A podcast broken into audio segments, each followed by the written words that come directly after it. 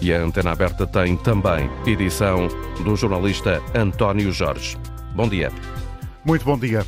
As cenas de violência e desrespeito pelas instituições e regras democráticas voltaram a repetir-se no continente americano. Quase dois anos depois da invasão do Capitólio por apoiantes de Donald Trump, a 6 de janeiro de 2021, ontem milhares de bolsonaristas, apoiantes do ex-presidente do Brasil e que perdeu as eleições a 30 de outubro para Lula da Silva, vandalizaram os edifícios sede dos três poderes da democracia brasileira. O edifício do governo, do Congresso e do Poder Judicial, o Supremo Tribunal Federal. Fizeram-no durante a tarde e sem grande resistência dos agentes da polícia. Os sons da invasão, contados aqui pelo jornalista Luís Peixoto caos instalado em Brasília. Os apoiantes de Bolsonaro saíram à rua para invadir primeiro o Congresso. Estamos dentro do Congresso já. Depois, o Supremo Tribunal Federal e o Palácio do Planalto. Milhares de pessoas de camisolas verde e amarela, as cores do Brasil da Ordem e Progresso, preenchem a Praça dos Três Poderes. Agora a tomada é completa. Olha o estado que a gente está aqui. A polícia reage com tiros e gás lacrimogéneo. O cenário é de destruição causada pelos apoiantes de Bolsonaro. Isso aqui está bonito demais! Todos com sangue! Os sons da tarde de ontem em Brasília, como avalia o que sucedeu na capital do Brasil? A democracia no Brasil eh, está a correr riscos? Queremos ouvir a sua opinião. Inscreva-se através do 800 22 0101. E uh, já se sabia desde há alguns dias que o assalto ao centro dos três poderes em Brasília estava a ser preparado com mensagens que estavam a ser espalhadas por grupos de WhatsApp e nas redes sociais entre os apoiantes de Bolsonaro. E agora ficamos a saber que quer o Facebook, quer o WhatsApp, quer o Instagram vão apagar publicações que promovam ou uh, apoiem a invasão em Brasília. O presidente Lula decretou intervenção federal na capital, acusou Bolsonaro de estar por trás e prometeu mão pesada contra os radicais, quem os financiou e quem os incitou. Responsabilizou ainda o governador do Distrito Federal e a Polícia Militar de Brasília. Aliás, o governador do distrito, Ibanez Rocha, foi afastado do cargo por 90 dias pelo juiz Alexandre de Moraes do Supremo Tribunal Federal poucas horas depois dos ataques de apoiantes de Bolsonaro às instituições públicas. Falta saber como é que vão ser os próximos dias, por exemplo, as relações entre as forças policiais e as forças armadas, uma vez que a polícia militar parece ter facilitado a movimentação dos manifestantes. Connosco está a esta hora ao telefone Ana Isabel Xavier, professora de Relações Internacionais da Universidade Autónoma de Lisboa. Bom dia, muito obrigado. Obrigado por estar connosco, Ana Isabel Xavier. Que soluções pode o governo de Lula da Silva encontrar para, eh, já sabia que era uma das missões que tinha pela frente, mas agora eventualmente mais dificultada, para enquadrar no regime democrático brasileiro os eh, apoiantes, eventualmente os mais radicais de Bolsonaro? Muito bom dia. Eu julgo que soluções políticas uh, para enquadrar este ínfimo número de militantes mais extremistas de Bolsonaro nesta fase de paz social que tanto deseja Lula é, é muito difícil. Portanto, esse enquadramento tem que ser eh, obrigatoriamente judicial e é por isso que ontem não, não nos surpreendem as palavras do Presidente Lula da Silva, mas também do Ministro da Justiça brasileiro, no sentido de este ser o momento de, por um lado, uh, uh, recuperar e voltar à normalidade e à ordem pública e, por outro, identificar todos os culpados e todos os responsáveis pelo que se passou. Eu julgo que nos parece a todos muito claro que eh, a franja de apoiantes de Bolsonaro é efetivamente muito vasta e apoia esta polarização eh, estrutural do Brasil, mas os manifestantes que ontem estiveram em Brasília e que invadiram e vandalizaram os três, as três sedes dos três poderes, legislativo, executivo e judicial, representam, na realidade, uma pequena uh, facção desses apoiantes, a facção efetivamente mais extremista. Mas ainda assim com capacidade de mobilização, porque foram para Brasília em autocarros fretados para o efeito, portanto há uh, uma espécie de extensão destes radicais uh, apoiantes de Bolsonaro, vários estados brasileiros e não, não são apenas pessoas que vivem ali à volta. Grande capacidade de mobilização, vieram autocarros de todo o Brasil e também por isso se receou que pudessem existir outro tipo de acantonamentos fora de Brasília, mas claramente o objetivo era simbólico, era, era, era a invasão dos três poderes. Claramente que mesmo sendo, enfim, são milhões que vivem no Brasil e portanto, também os que estiveram ontem foram milhares, mas é importante percebermos que efetivamente estas pessoas representam uma facção mais extremista e até efetivamente uh, mais autónoma uh, e mais uh, e com uma interpretação até mais radical daquilo que o bolsonarismo representa. Sim, porque e os mais é moderados é... já se estão a distanciar do sucedido, é um pouco essa a imagem? Uh, e nós, nós, temos efetivamente que apurar todos os factos para perceber quem é que financiou estas pessoas, para perceber até que ponto é que temos aqui uma facção mais radical financiada e uma facção mais moderada que se está a distanciar nas ruas. Uh, agora, parece-me efetivamente claro que o Presidente Bolsonaro, não, não podendo ter eventualmente uma responsabilidade criminal direta, terá sempre uma responsabilidade política, porque há aqui um acicatamento durante várias semanas uh, deste, deste tipo de, de manifestação. Compreende-se, Ana Isabel Xavier, uma espécie de ingenuidade. Uh, foi uma palavra que já ouvimos aqui ao longo da manhã uh, por especialistas brasileiros, inclusivamente, ingenuidade por parte do governo de Lula da Silva em não uh, prever uh, aquilo que acabou por acontecer ontem, a dimensão de, destas manifestações e a dimensão do problema, porque no fundo acabaram por ser manifestações que violaram, vandalizaram as sedes dos três poderes, do Legislativo, do Executivo e do Judicial. Mais do que ingenuidade, eu falaria em sua valorização, porque havia indícios já há algumas semanas de que este tipo de situação poderia ocorrer. A questão era quando é que isso iria ocorrer. Havia muitos holofotes para a tomada de posse no dia 1, eh, talvez pelo, pelo número de dignatários estrangeiros, por todo o aparato securitário da tomada de posse, talvez não, não tivesse sido possível que este tipo de invasão ocorresse. Acabou por ocorrer ontem, num domingo, em que efetivamente eh, as sedes não estavam a funcionar, não havia ninguém dentro dos edifícios a não ser a segurança propriamente dita. Também também há uma semana atrás o Brasil estava a despedir-se de Pelé, que é uma, uma, figura unificadora, mas a verdade é que era, não era uma questão de se acontecesse, mas quando. Não se esperaria que fosse com este alcance, com esta natureza e até com este mimetismo, que também já foi falado durante esta manhã, em relação à, à comparação com o atentado, com o ataque ao Capitólio há dois anos atrás. Um, por isso, isso aqui eventualmente foi um pouco subvalorizado, mas havia muitas redes, de, muitas contas das redes sociais que estavam a ser monitorizadas e aparentemente estas pessoas pessoas não chegaram a Brasília eh, só ontem, uh, ao final da manhã de Brasília. As pessoas já estavam uh, acampadas, algumas delas, em há vários ao quartel dias. do Exército. Alguns. Exatamente. Portanto, elas estavam efetivamente a ser preparadas e financiadas por alguém, de modo a que, no momento certo, pudessem então exercer este tipo de, de insurreição. É por isso que este é o momento de apurar todos os factos, ao mesmo tempo que se tenta repor a normalidade das instituições e, e recuar no comprometimento da ordem pública pública que fomos vendo ao longo das últimas horas. Há riscos para a democracia no Brasil, Ana Isabel Xavier? A democracia do Brasil está muito polarizada e muito comprometida com estas últimas eleições, na realidade. E é por isso que Lula da Silva teve que ter um discurso, eh, por um lado, de, de paz social na tomada de posse, mas ontem um discurso de, de muito musculado de uh, intervenção uh, forçada e de identificação muito clara de, destas pessoas e destas, e destas motivações. Parece-me é que está mais comprometido do ponto de vista de, de lastro temporal e, portanto, pode atrasar um pouco mais esta capacidade do Brasil Brasil de se afirmar efetivamente de novo como um ator regional, liderante na, na região e, um, e, um, e um, com um papel liderante também a nível internacional, que foi um dos pontos que o Lula da Silva falou na sua tomada de posse. E, portanto, este tipo de situações não só não se podem voltar a repetir, como claramente podem vir a atrasar e comprometer muitas das agendas que o próprio Lula da Silva quer, eh, quer, quer efetivamente eh, concretizar e o facto de ter sido eh, decretado, de ter sido anunciado este decreto presidencial que no fundo permite uma musculação um, mais direta da parte da Polícia um, Federal, uh, acaba por também revelar a negligência e ou omissão das autoridades locais, das autoridades que efetivamente tinham responsabilidades diretas em toda esta questão. O facto de Jair Bolsonaro, Jair Bolsonaro ter negado o envolvimento direto nestas manifestações, nesta invasão, é a resposta que se esperava?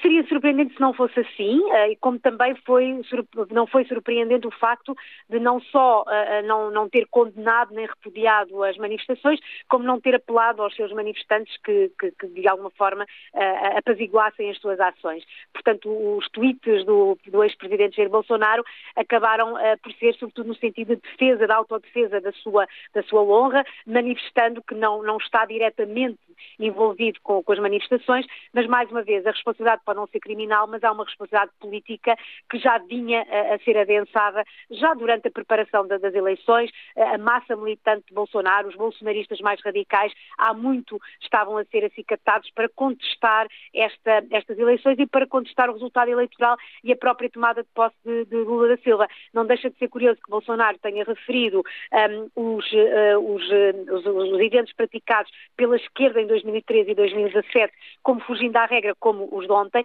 mas não são eventos comparáveis, quer em 2013, quer em 2017. Um, houve insurreições uh, pelo Brasil no sentido de contestarem políticas vigentes e contestarem políticas sociais vigentes. Neste caso, há claramente uma contestação a um presidente eleito e, portanto, não se pode comparar uh, o tipo de insurreição e o tipo de manifestação das duas datas que Bolsonaro refere e aquilo que ocorreu ontem em Brasília. Muito obrigado, Ana Isabel Xavier, professora de Relações Internacionais na Universidade Autónoma de Lisboa. Vamos ouvir as opiniões daqueles que se inscreveram já para estar connosco esta manhã aqui na Antena 1. Caso de Camilo Lopes, que uh, utilizou o 822-0101 para se inscrever. O Camilo está em Aveiro. Bom dia e bem-vindo. Olá, bom dia António Jorge, bom dia ouvintes da Antena 1. Uh, eh, a minha opinião sobre o assunto é que a democracia no Brasil apenas sofreu um forte abalo e este lamentável acontecimento pode até fortalecer o governo de Lula, que nesta altura já consolida o apoio dos líderes internacionais. Eh, por outro lado, pode ter também o efeito da demarcação de muitos brasileiros que votaram em Bolsonaro, mas que não apoiam este tipo de ações. Uhum. E para terminar, Sr. António Jorge, não posso deixar de lamentar as afirmações do nosso Ministro dos Negócios Estrangeiros. Caravinho afirmou ter dúvidas acerca do apoio da Polícia Militar aos golpistas, quando todos nós assistíamos em direto. Este Ministro só não tem dúvidas quando se trata dos complexos acontecimentos que diariamente se passam na Ucrânia. Aí sim, ele é um especialista. Bom dia, António Jorge, e muito obrigado. Vamos ouvir agora outra opinião, depois de termos estado a partilhar aqui o pensamento de Camilo Lopes, que nos falava de Aveiro. Ficamos ainda na Zona Centro, um pouco mais eh, perto de Espanha agora, a partir da Guarda, da Guarda. Armando Santos, bom dia para si também. Bom dia, doutor António Jorge, bom dia, ouvintes da Antena 1. Eh, eu diria mesmo, para começar, pobre povo. Pobre povo brasileiro. Porquê? Por porque o seu, o seu líder que tanto gostavam, tanto acompanhavam e seguiam, fugiu-lhes dias antes de tomada de posse do atual presidente. E porquê? Porque a justiça já corria atrás dele. E esse senhor foi para os Estados Unidos da América, não foi pedir alguma ajuda à Embaixada do Brasil na América, na capital americana. Certamente não precisa disso. Levou o saco cheio ele e os seus, os seus assessores, os seus ministros. E este povo anda a partir aquilo que é de todos e custou a todos. É uma vergonha, pobre povo. Tomem juízo porque fica-vos muito mal esta fotografia. E Portugal não gosta disto. E já agora aproveito. Alguns seguidores neste país, também por cá temos um vírusinho que anda por aí a chatear. Cuidado, muito cuidado. Muito obrigado. Obrigado, Armando. Dia. Vamos ouvir agora Simone Cohen, em Lisboa. Bom dia. Bom dia. Bom, bom dia, dia, auditório. Bom dia a todos. É, a opinião de todos é válida, eu agradeço. Eu não, não concordo em nada com violência, nada, nada disso me faz feliz, né?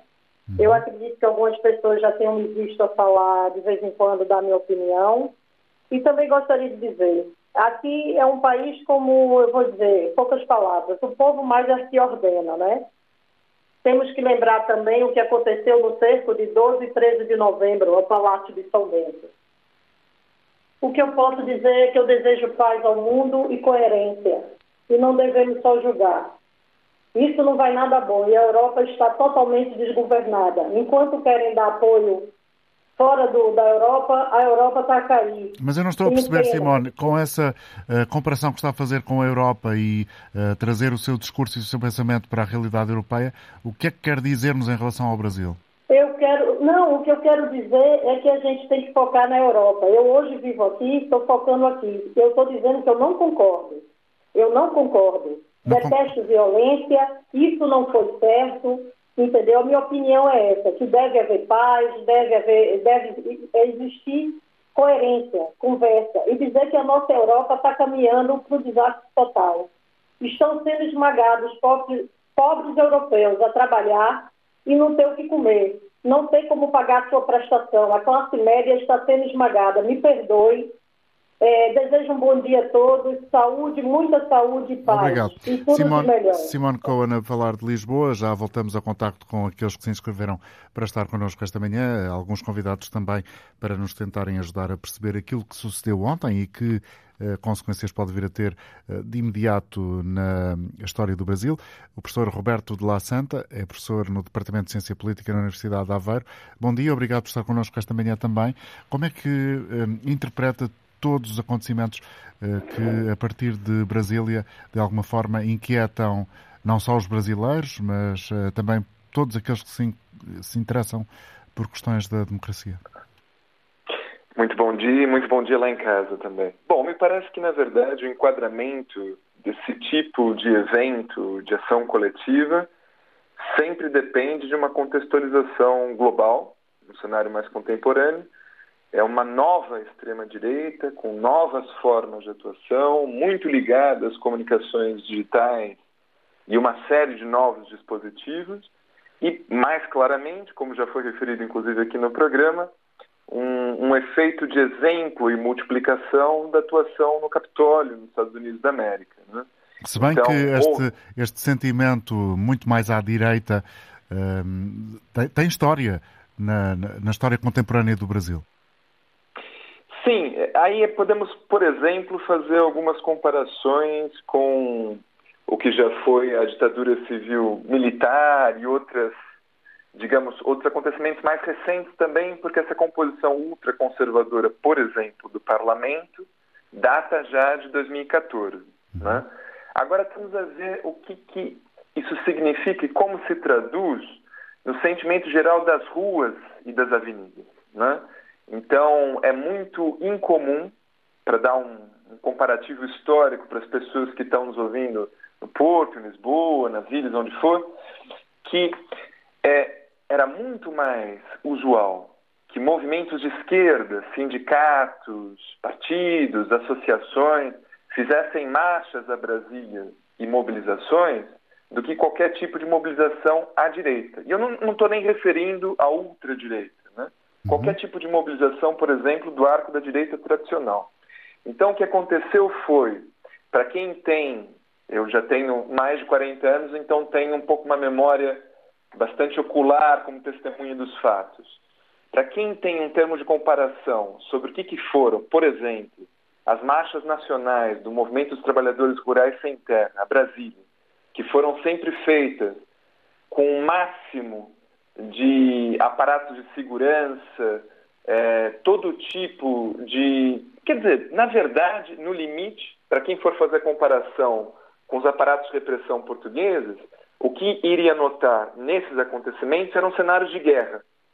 Helicópteros, mobilização de tropas de choque, todo tipo de aparato repressivo é, do mais alto grau. Né? Então, o que aconteceu em Brasília foi com a conivência do governo do Distrito Federal uma ação que agora o presidente da República e o ministro da Justiça reportam diretamente como terrorista, como terrorismo político e golpismo de Estado. Me parece que é essa caracterização correta. Ainda que, né, esse é o detalhe, digamos, da novidade histórica dessa nova extrema-direita. Ainda que seja uma articulação, nesse caso, que não é efetivamente de militantes ardorosos do, do bolsonarismo que possam estar diretamente relacionados, eles, de carne e osso, a essas ações. Então, muito provavelmente, na massa e no contingente populacional que nós vamos encontrar nas câmeras que filmaram ou nas próprias lives que fizeram de próprio punho com o próprio telemóvel, não necessariamente nós temos ali um enquadramento propriamente fascista, né? Como já foi referido em algumas declarações oficiais.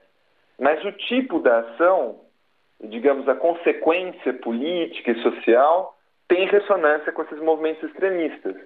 Então, me parece que não é descabido o teor das declarações, tanto internacionais, né, de chefes de Estado de outros países que já condenam publicamente as ações do dia de ontem, como, digamos, da própria institucionalidade política da República Federativa do Brasil respondendo a essas ações.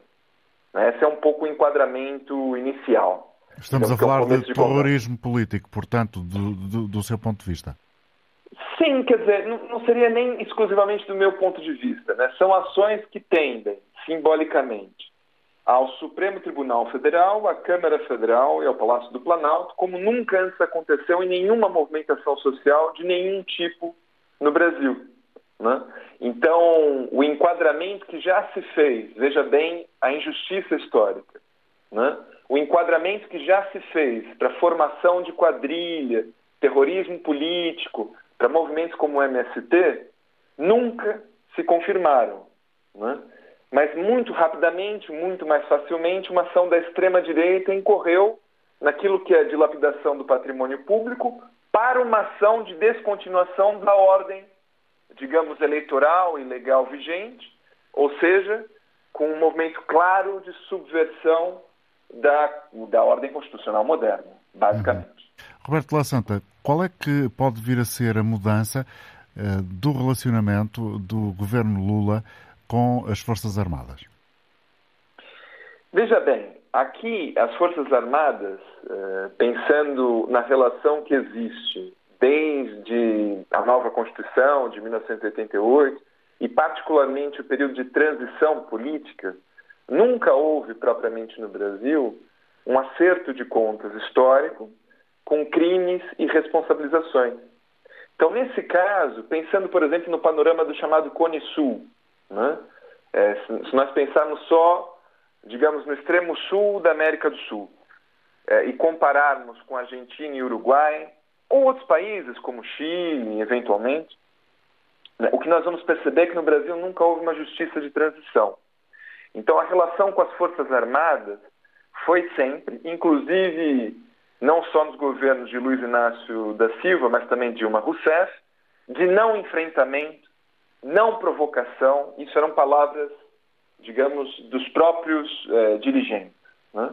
de não nenhum tipo de relação que ia colocar em causa ah, qualquer tipo de relação entre Palácio do Planalto e a sede das Forças Armadas. Então, hoje, a situação ainda é essa. Né? Então, o próprio fato de. Vejam bem, os acontecimentos de ontem têm como prenúncio gráfico e bastante auto-evidente as diferentes manifestações em frente aos quartéis generais de todo o país, e nós estamos falando sobre um país de dimensões continentais. Então, o próprio fato de ir a Brasília não é a mesma coisa, por exemplo, do que um sindicato fazer manifestações em Lisboa. É um dispositivo é, político e financeiro que envolve dimensões colossais.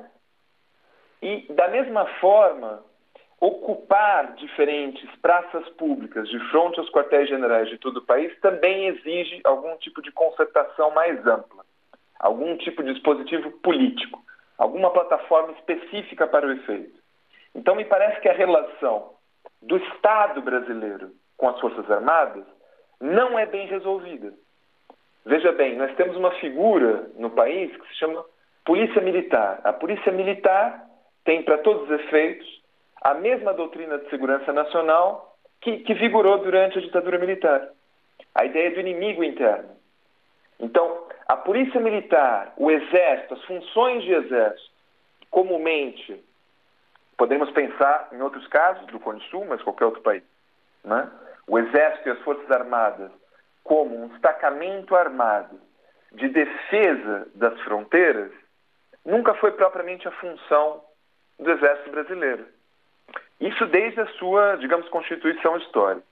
Depois da transição política, não houve nenhum tipo de ordenamento, para além das chamadas comissões da verdade, né? Nenhuma justiça de transição. Esse é o termo que se usou na Alemanha pós-hitleriana, é, é, o mesmo termo que se usa na Argentina pós-Videla. Nunca houve uma, uma justiça de transição no Brasil. Então, o enquadramento das Forças Armadas nunca foi reelaborado. Então, a grande pressão que vai acontecer agora é para fazer algo que já se esperava do governo Dilma Rousseff. Ou seja, como vai se reenquadrar democraticamente o exercício, as funções e o desempenho das Forças Armadas num Brasil realmente democrático. Se é que nós podemos falar num Brasil realmente democrático. Isso também seria uma questão para se pensar. Por que é que tem dúvidas que seja um país realmente democrático? Veja bem, há várias questões de longa data, né, históricas, e nós deveríamos separá-las daquilo que é o horizonte histórico e daquele que é o horizonte mais conjuntural. Do ponto de vista histórico, seria se perguntar se, do ponto de vista da letra do texto, aquilo que diz a Constituição brasileira, por exemplo, das suas funções sociais, realmente já chegou a descer a terra, a se profanar, ou seja, a se efetivar para além da letra do texto. Isso, de um ponto de vista, digamos, da incongruência entre a democracia política e a democracia social. Né? Para além dos direitos, garantias e liberdades, o que, que isso conflui naquilo que se, se chama, classicamente, por exemplo, na Europa Ocidental, de um estado de bem-estar social, seria a primeira questão. Como o Estado de Direito se constitui num Estado de direitos né, direitos sociais, trabalhistas, Sim. cívicos, Ou seja, uma, Isso é a uma, primeira questão. Uma, uma grande decalagem, uma diferença grande entre aquela que é uh, a realidade escrita uh, da, da, do Estado de Direito e do Estado Social, ou seja, do, do cotidiano das pessoas. Exato. Isso do ponto de vista da longa duração. Né? Agora, indo para a questão mais premente, mais candente da nossa conjuntura política e histórica, me parece que o que aconteceu, não só nos últimos quatro anos de governação, mas pensando numa escala temporal que abarca pelo menos como marco divisor de águas 2014, ou seja, 2014, quando muda a composição do próprio parlamento brasileiro na Câmara e no Senado, e há também o que me preocupa mais, particularmente, uma mudança de ambiente social e político nas avenidas e nas praças, porque isso não se restringe à institucionalidade política. O bolsonarismo é um fenômeno muito mais abrangente.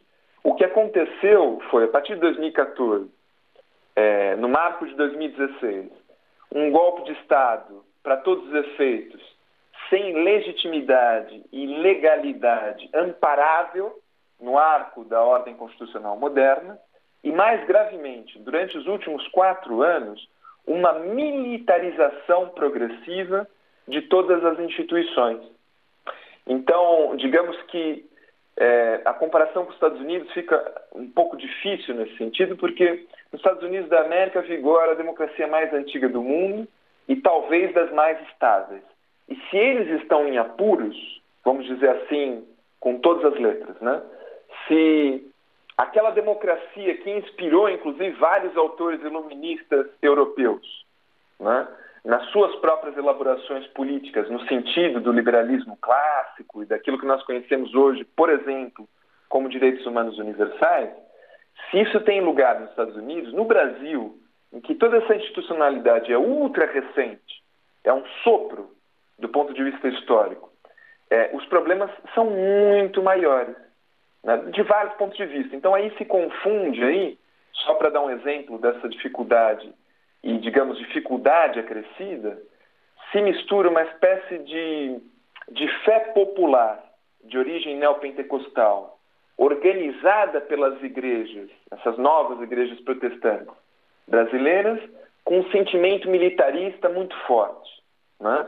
Então, um grande tradicionalismo, um grande conservadorismo, um ultraliberalismo, que é uma espécie de, como eu diria, um, um amálgama ideológico altamente explosivo.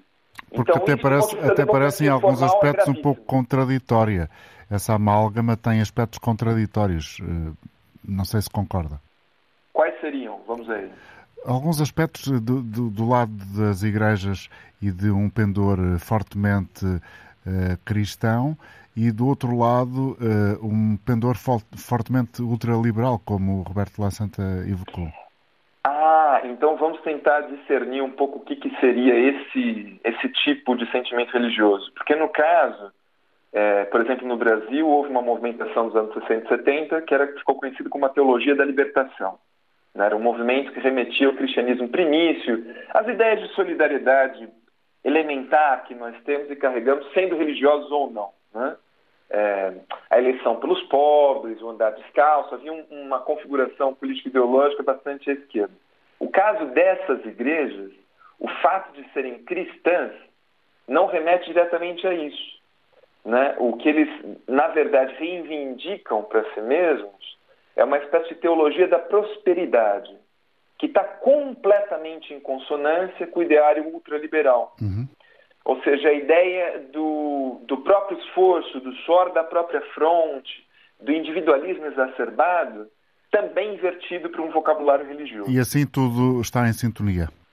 Eu acho que, apesar de não serem fontes exatamente homogêneas, há uma espécie de afinidade eletiva, né? só que com um componente agravante, né? que é esse ultramilitarismo que aí é, é, digamos que é distoante, isso sim, da imagem que se faz no exterior de um Brasil da cordialidade brasileira, da, do chamado jeitinho brasileiro, do sim. sorriso fácil, etc. Da, da, grande afabilidade.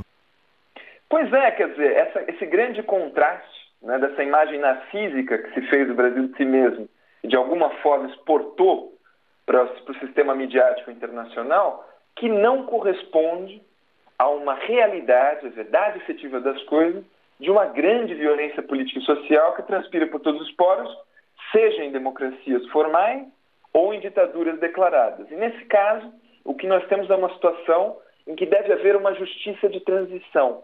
Não houve justiça de transição quando do golpe militar de 64. É preciso que haja uma justiça de transição para o final do mandato de Jair Messias Bolsonaro e um novo mandato que restabeleça qualquer tipo de possibilidade ínfima de algum tipo de acordo propriamente democrático. Obrigado, professor Roberto La Santa, por esta aula. Foi muito interessante, julgo também para todos aqueles que conhecem menos a realidade histórica recente do país, do Brasil, eh, que eh, aqui puderam ter a oportunidade de encontrar algumas explicações para algumas dificuldades que eh, deste lado de cá muitas vezes encontramos para entender alguns uh, dos desígnios da política brasileira. Vamos ouvir agora de seguida Clodoaldo Santos, está connosco na Figueira da Foz. Bom dia, agradeço-lhe o tempo que esteve a aguardar em linha para trazer à antena também a sua opinião sobre os recentes acontecimentos que foram vividos na capital do Brasil. Bom dia. Bom dia, Antônio Jorge. Bom dia, auditório. A pergunta é: se a democracia no Brasil corre risco? Na minha opinião, não. São atos democráticos. Eu estava ouvindo o comentário do seu André Malude, Dona Paula Ribeiro, falou em segurança, ignorância, insanidade, ódio. Ódio eu não falo, falo indignação. Entendeu? Insanidade ou não, porque todos lá estão conscientes do que estão fazendo. Ignorância, muito menos, porque nós Agora que temos conhecimento de tudo que se passa por trás dos bastidores. Ok? O que é que então, isso quer dizer? Eu quero dizer que eu, eu não concordo com a invasão, mas para se matar uma cobra é preciso cortar a cabeça. E a cabeça está lá nos três poderes. Ok? Não concordo com a invasão, mas para se matar a cobra tem que cortar a cabeça. É o que eu quero dizer. Porque nós estamos tão bem informados que é tal que se passa em Portugal. Eu já estou aqui há 24 anos e sei que fatos e fatos aconteceram, como um, um nosso presidente da Assembleia chega a enaltecer uma pessoa, o nosso excelentíssimo engenheiro X, e poucos dias depois foi preso por corrupção. Nós temos o conhecimento das coisas, entendeu? Para a gente provar um crime é difícil, mas isso não quer dizer que o crime não aconteceu. Obrigado, Clodoaldo. Sim, não sei se já concluiu, eu julgo que sim. Vamos ouvir Nuno Antunes eh, ligar da Amadora. Bom dia. Um, Vamos, eh, em primeiro lugar, eu queria agradecer o seu último convidado, que realmente foi, foi uma grande aula sobre hum, todos os aspectos uh, brasileiros que até me deixa quase inibido de falar. Um, dado que uh, o que eu conheço do Brasil tem a ver com o que nós conhecemos no sentido geral. Aquilo que me parece de quem está de fora é que um, há, há, há, um, há, um, conjunto de crimes que aconteceram ontem que têm que ser julgados, têm que, têm que se perceber quem financiou, como é que, como é que se organizaram aquelas. aquelas Ia dizer excursões. Excursões. Uh, aquilo não é uma manifestação sindical, nem. Não, aquilo é, é, é, é um, uma organi são organizações que procuram destruir uh, a democracia e de, dentro das organizações sindicais legalizadas, que às vezes até dão muito jeito à democracia e, e, e dão muito jeito muitas vezes a quem lá está dentro do próprio poder. Vamos lá ver, porque isto eh, nós não estamos aqui todos uns contra os outros de uma maneira. Não é, quando eu digo dão muito jeito, não quer ser mal interpretado, isto é, é uma válvula de escape uh, para as pessoas. Faz parte do sistema democrático. Faz parte do sistema democrático é, são, é importante. Isso exige uma, uma organização tremenda, um trabalho tremendo. E, e, é um trabalho visível, escrutinável. Toda a gente vê tudo o que ali está, as pessoas a trabalharem, é escrutinável. A, a, justiça às vezes também aparece para perceber também tudo o que se passa. Tudo é escrutinável, não há problema nenhum. Agora, o que se passa aqui é que houve uma organização criminosa que alimentou desgraçados uh, pessoas que não tinham nada a perder, uh, pobres, autocarros gratuitos de um momento para o outro, quando as pessoas às vezes nem, nem autocarro têm bem para andar nas suas zonas. Quer dizer, há todo um, conjunto de esforços criminais que se organizaram aqui.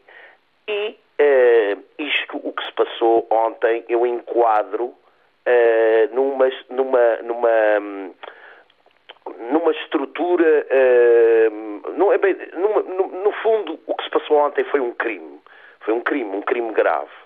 Agora, eu quero separar isto de uma outra coisa e por isso é que eu uh, quis deixar muito claro uh, toda, toda esta questão. o que nós temos para o Brasil é falta de Estado. é igrejas a substituírem-se ao Estado e a ganharem força é, é, é necessidade de creches públicas, de escolas públicas, de um diálogo bastante grande com a sociedade, futuramente uma reforma militar quando houver condições para isso, mas para, para tudo isso o Estado tem que se reforçar porque uh, estas bases de recrutamento, se as pessoas estiverem bem na vida, eu costumo pensar isto e também penso nisto em relação ao terrorismo islâmico. O que nós temos que aumentar é o índice de felicidade nas nossas sociedades. Porque se nós não aumentarmos o índice de felicidade nas nossas sociedades, as pessoas estarão dispostas a fazer qualquer coisa menos lícita. Uh, e, e, e, isto é que é, é, é, muito importante, é a condição de vida das pessoas melhorar muito. Sim, no fundo o que não nos está a fazer aqui é um apelo para a profundidade do raciocínio, porque exatamente. muitas vezes aquilo que está à superfície não é exatamente o que explica uh, essas atitudes. Muito obrigado, Nuno. Uh, Permita-me avançar, se estiver de acordo. Raquel Silva está connosco em Mafra. Bom dia para si também, Raquel. Olá, bom dia, António bom Jorge. Dia. Saudações a todo o auditório. Em primeiro lugar, não gostava de, de deixar de, de, dar uma palavra de conforto, solidariedade e amizade a, aos cidadãos brasileiros que muitos deles, acredito, estejam extremamente envergonhados, desconfortáveis e tristes com aquilo que se passou, que foram crimes. Uh, que, que, a justiça brasileira depois vai tratar deles. Um, eu gostava só de deixar aqui três linhas de raciocínio. A primeira, relativamente a pessoas cuja voz é importante ouvir, já falámos aqui sobre os líderes internacionais a condenar e a, e a não concordar com, com, alguns condenam, outros não concordam, enfim, é assim um bocadinho termos, na grande maioria das posições parece-me que todos estão de acordo que isto não, não, se pode fazer porque é crime e não se deve afrontar assim a democracia. Uh, era importantíssimo, do meu ponto de vista, saber o que dizem os líderes religiosos internacionais. Eh, de todas as eh, confissões religiosas. O que, eh, o que julgo saber, e esta informação pode estar absolutamente sim. desatualizada, peço desculpa por isso, Raquel, sim, sim. é apenas uma conversa absolutamente coloquial consigo neste momento. O que julgo saber é que não há para já ainda qualquer declaração dos líderes das igrejas evangélicas e já houve uh, da parte dos representantes da Igreja Católica no Brasil uh, uma condenação ao sucedido. Ok, ok, essa parte não sabia, mas eu refiro-me mesmo aos líderes religiosos fora do Brasil. Fora do Brasil.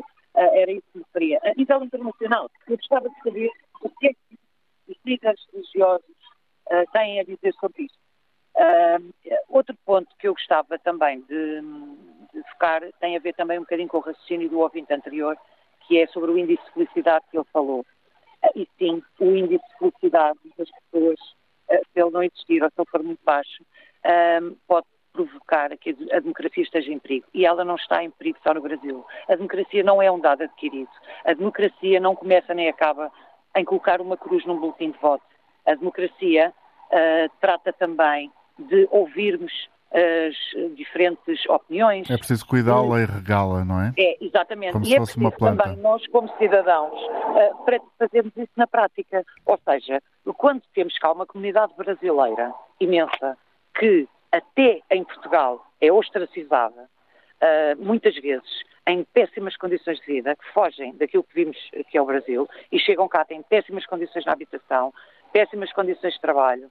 Um, eu sei que nós, não, nós, também temos os nossos problemas e também temos as nossas dificuldades e também Portugal não, não é um paraíso que esteja cheio de dinheiro e de capacidade, mas nós precisamos de pessoas, precisamos de pessoas jovens, precisamos de pessoas para trabalhar, precisamos de pessoas que sejam incluídas na e, nossa portanto, sociedade. do seu ponto de vista, é preciso também, claro, tratar com dignidade os brasileiros que dignidade, vêm para Portugal. Liberdade e mais, e mais, um, eh, dar-lhes oportunidades nas escolas, nas empresas, uhum. nos locais de trabalho, também nas comunidades Fica o seu apelo, Raquel. Muito obrigado pela sua colaboração no programa. Saúde também Jorge Oliveira, que ainda vai fazer-se ouvir nesta edição de hoje. Bom dia, Jorge.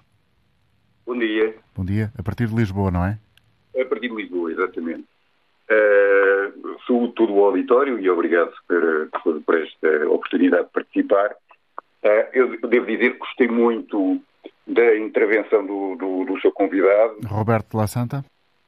Exatamente, exatamente. Uh, Roberto La Santa, acho que ele traçou um bom panorama do Brasil. Uh, e gostava de dizer eh, duas coisas eh, relativamente aos acontecimentos de ontem. a primeira é, parece-me que o que se passou foi um ato de frustração, eh, de grande frustração, digamos assim, porque o que estaria planeado era impedir a, a própria tomada de posse e confirmação do Presidente Lula. E eu digo isto porquê? Digo isto porque Uh, três dias antes uh, da tomada de posse do Presidente Lula, eu estava sentado com um bolsonarista convicto, a conversar com ele, uh, pessoa muito ligada às redes sociais bolsonaristas, que me jurava que a tomada de posse não ia acontecer, que tinha informação que havia deslocações do Exército por todo o Brasil para permitirem uma movimentação em Brasília e, portanto, isto passo, enfim, eh, parece uma, uma teoria da conspiração, eh, mas na realidade era isto que circulava nas eh, redes sociais bolsonaristas. A esquerda brasileira tem que acordar de uma vez por todas para controlar as redes sociais bolsonaristas. E isto é válido também para as redes sociais de extrema-direita, onde quer que elas estejam ativas. Eh, porque há um trabalho de sapa eh, profundíssimo que eh, arregimenta milhares de pessoas, alguns pagos, outros voluntários, e que serve justamente para minar a democracia. Ora, o que se passou ontem estava planeado para acontecer no dia da tomada de posse. Mas como alguém, ontem na televisão, uh, do governo Lula, uh, bem sublinhou, o facto de haver uma multidão do PT lá, não é? uh, desanimou um bocadinho a, a, a, multidão que ia tentar o golpe. E, portanto, refriaram o, o, os seus ânimos. Porque, de facto, a destruição e o vandalismo que, que aconteceu ontem, no, no domingo, em termos políticos, não tem nenhuma eficácia, digamos assim. Tem, em termos de ingovernabilidade, isso é verdade. Mas em termos políticos constitucionais, não tem qualquer eficácia. Não é a mesma coisa que aconteceu nos Estados Unidos da América, que iria, de facto, bloquear, uh, digamos... A ação das instituições, do Capitólio em particular. Exatamente, do, do, na invasão do, do, do Capitólio em particular. um segundo aspecto é, o bolsonarismo não é uma questão de pobres no Brasil. Virmos, virmos a distribuição eleitoral Uh, os estados mais pobres, que são os estados do Nordeste, os estados do Norte do Brasil, são petistas. São os estados do Sul e as grandes cidades, como São Paulo, como Rio de Janeiro, Minas Gerais, que são fortemente bolsonaristas. E aí quem é que se concentra? A classe média. O bolsonarismo é um fenómeno da classe média. É claro que tem pobres, que apanha uh, uh, franjas pobres, obviamente que sim, sobretudo regimentadas pelas igrejas neopentecostais, como já foi falado também aí e muito bem explicado. Mas a classe média brasileira, e esse para mim é o grande problema uh, do Brasil atual e é o grande problema uh, do bolsonarismo, digamos assim, uh, que conseguiu de facto captar e cooptar pessoas dentro dessa classe média para a sua causa, tem um medo tremendo de perder os seus privilégios. E os seus privilégios são o, o, o imenso fosso que há entre o ter alguma riqueza e a miséria absoluta no Brasil. Jorge, muito obrigado pela sua intervenção. Até breve. Jorge Oliveira em Lisboa. Vamos ainda escutar, se for possível, António Coelho. O António está no Algarve, em Eurico. É assim? Bom dia. Bom dia. E obrigado por me dar essa pequena oportunidade. Está a terminar o tempo, mas enfim. Olha, eu acho que o que aconteceu ontem no Brasil é uma boa lição para, o mundo e para, para, a humanidade em geral. É porque há pessoas que uh, querem a democracia e falam muito da democracia, mas a democracia é só se eles ganharem. Se não ganharem, já não há democracia. Se não, veja, um exemplo concreto e profundo. Desde que as, as eleições que uh, Lula da Silva uh, foi uh, vencedor, não foram leais, não foram, pronto, honestas, houve, houve outra vez. E se o resultado tivesse sido ao contrário, o que é que essa gente diria? O que é que essa gente iria dizer? iriam se queixar que as eleições não tinham sido honestas? Basta a gente reparar nisto para se ver que realmente o povo bem precisa é de eleger pessoas sérias e honestas e capazes de resolver os problemas de, de, das populações e não os problemas deles. Obrigado, o António. mal está aí. Deixe-me ouvir ainda muito rapidamente, se concordar, Rodrigo Garcia em Leiria. Bom dia, Rodrigo. Bom dia. Uh, boa, boa, tarde, bom dia a todos. Uh, eu gostava de deixar uma, uma, uma pequena participação, que é um problema que, infelizmente, ninguém está a perceber que a, o que está acontecendo nas ruas do Brasil é, chama-se frustração com o governo petista que ninguém quer. É, uma, uma, coisa que as pessoas fecham os olhos. O, o Lula ele foi condenado em três instâncias por mais de 11 juízes por corrupção é, corrupção de bilhões, o maior roubo na, na história da humanidade. A foi verdade é que ele foi eleito com uh, mais votos e, portanto, teve mais votos que Bolsonaro e, portanto, ganhou as eleições e não há nenhuma prova de ter havido uh, sabotagem uh, durante não, as eleições. Sabotagem nas eleições eu não acho que teve. O que eu acho que teve é que o povo não quer novamente o, o PT. Não quer. Se quisesse, não estava na rua a fazer protesto. Não quero. E agora, algum... falar agora quero... sim, agora eu acho que é muito legal Bom, a gente ficar Rodrigo, assim de longe, eu peço estar aqui analisando. Mas, uh, falar já assim que é o seu pensamento. Uh, chegamos ao final desta emissão. Bom dia e até amanhã. Como sempre, depois das 11, contamos com a sua opinião para olhar para outro tema que faça parte dos nossos dias.